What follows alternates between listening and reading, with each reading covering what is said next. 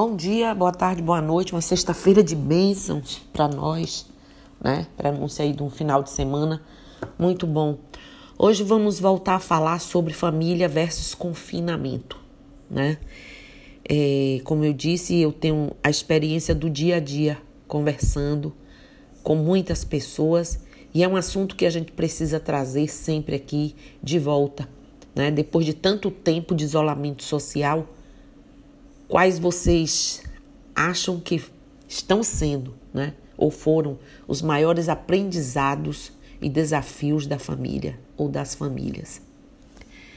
Será que surgiu algo de novo no relacionamento entre os membros? A partir de qual momento ocorreu a percepção da força do aprendizado nesse período, se é que ocorreu, né? ou ainda está em elaboração?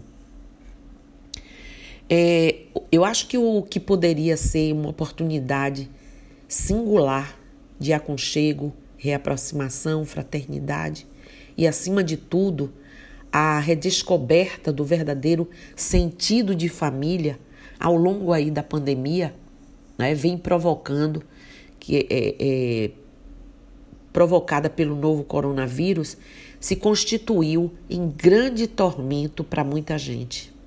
A ideia do confinamento, isolamento, é, defini, é defendido, né? acho eu, de forma acertada, né? pela comunidade médica científica, como um dos principais recursos para as pessoas é, se verem livres de qualquer ameaça do vírus ou minimizar essa ameaça, em muitos dos casos causou efeitos colaterais adversos e nocivos. Por certo, surtiu tem surtido efeitos positivos também. Mas do outro lado né, da história ocorreram, está ocorrendo ainda, é, muitos estragos sociais. Todo mundo está sabendo disso. Já falamos aqui sobre isso, mas é preciso re reiterar, retomar de, que a, acordo com as, de acordo com as estatísticas, né?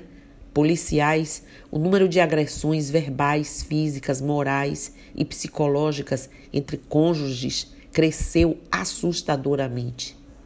A agressividade de pais contra filhos, de filhos contra pais, teve um salto impressionante, além dos desequilíbrios em vários sentidos, desde que começou a proposta de ficar em casa.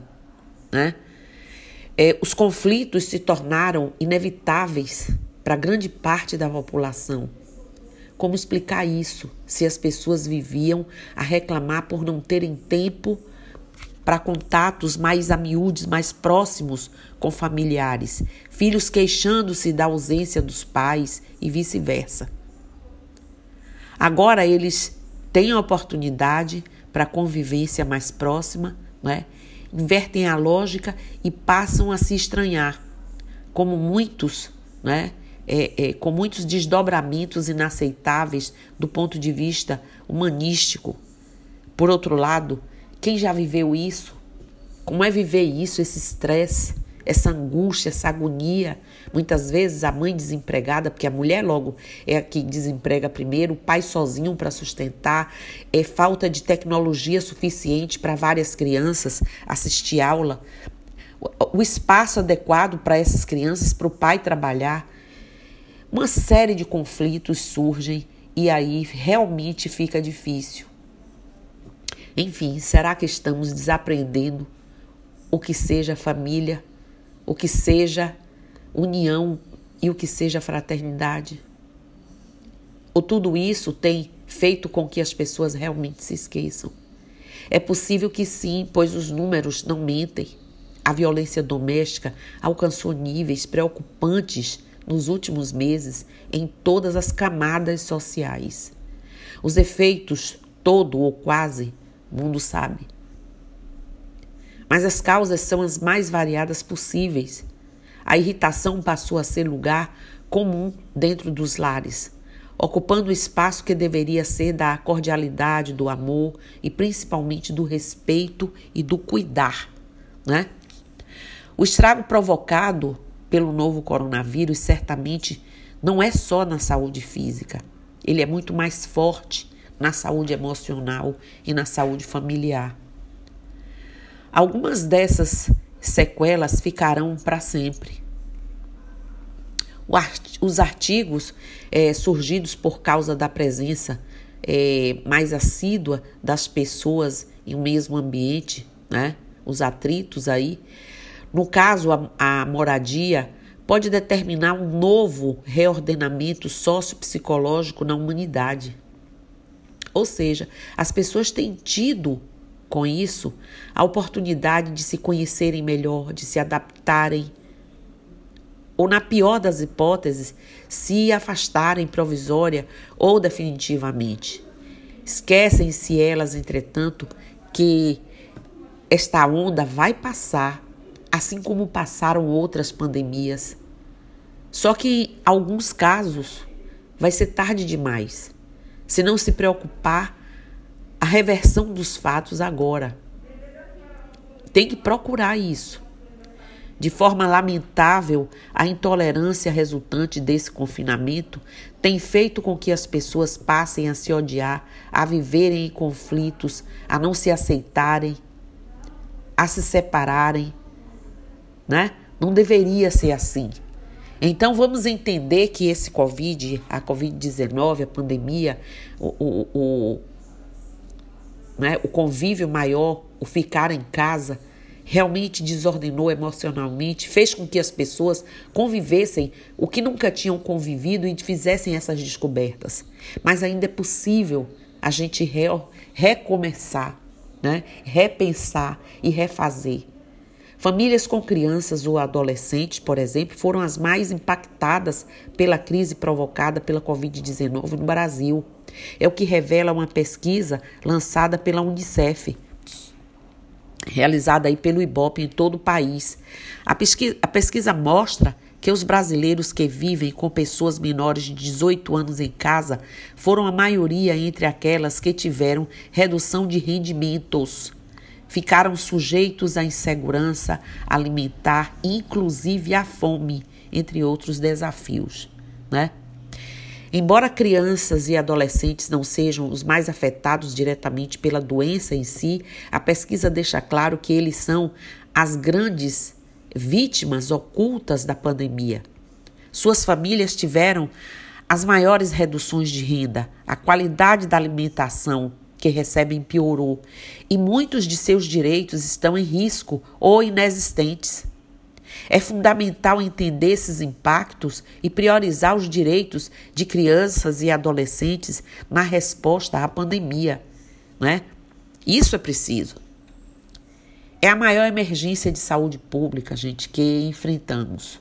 Além das preocupações quanto à saúde física, né, é, traz também as preocupações enormes quanto ao sofrimento psicológico que está sendo experienciado pela população em geral, inclusive pelos profissionais das áreas de saúde né, envolvidos.